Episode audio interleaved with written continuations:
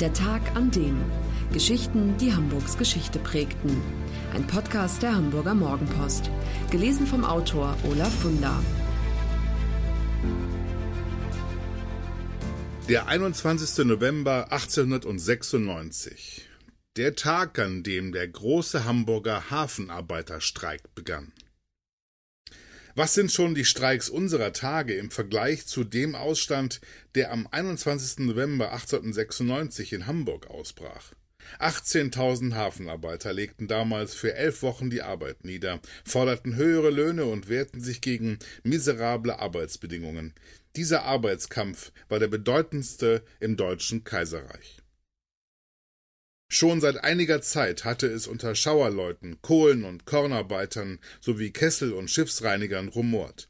Die letzten Tarifvereinbarungen waren sechs Jahre alt, sie stammten aus dem Jahr 1890. Seither hatte es keine Lohnerhöhungen mehr gegeben.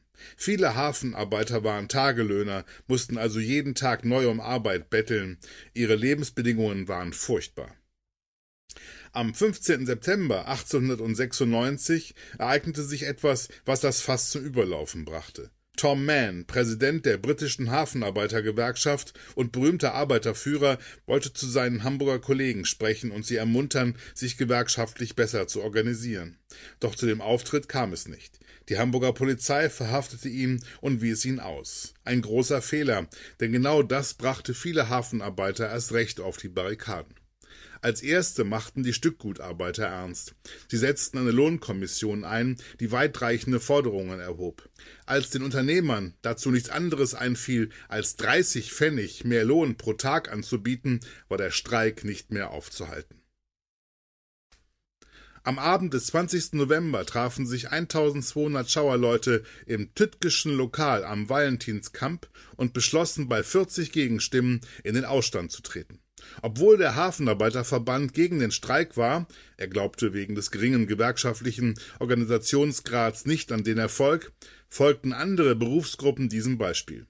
Am 22. November legten die Kohlen- und Kornarbeiter die Arbeit nieder, am 24. die Kessel- und Schiffsreiniger, am 25. die Eberführer, Seeleute, Kranführer, Dankileute und Kaiarbeiter, am 27. die Schiffsmaler, am 29. die Speicher- und Lagerhausarbeiter und am 30. schließlich die Maschinisten.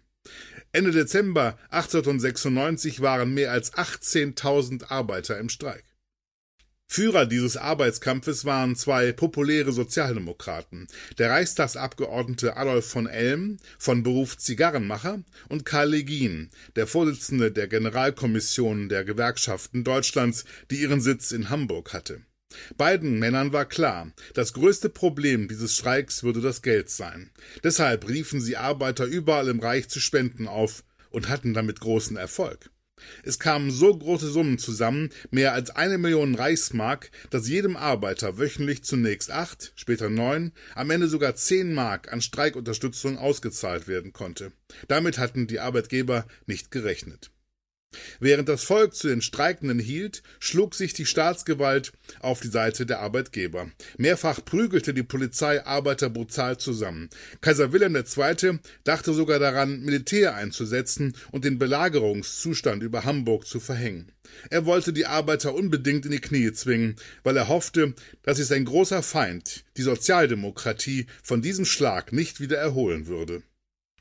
Tatsächlich endete der Streik nach elf Wochen mit einer herben Niederlage für die Hafenarbeiter. Doch demoralisieren ließen sie sich davon nicht. Im Gegenteil, erst jetzt begannen sie massenhaft damit in die Gewerkschaft einzutreten. Adolf von Elm zog am Ende eine wichtige Lehre aus diesem Arbeitskampf, erst dann zu streiken, wenn die Gewerkschaftskasse prall gefüllt ist. Das war der Tag an dem Geschichten, die Hamburgs Geschichte prägten. Eine neue Folge lesen Sie jeden Sonnabend in Ihrer Mopo und hören wöchentlich einen neuen Podcast. Noch mehr Historisches aus Hamburg, wie zum Beispiel das Buch zu dieser Serie oder die Magazine Unser Hamburg, finden Sie auch online in unserem Mopo-Shop unter www.mopo-shop.de.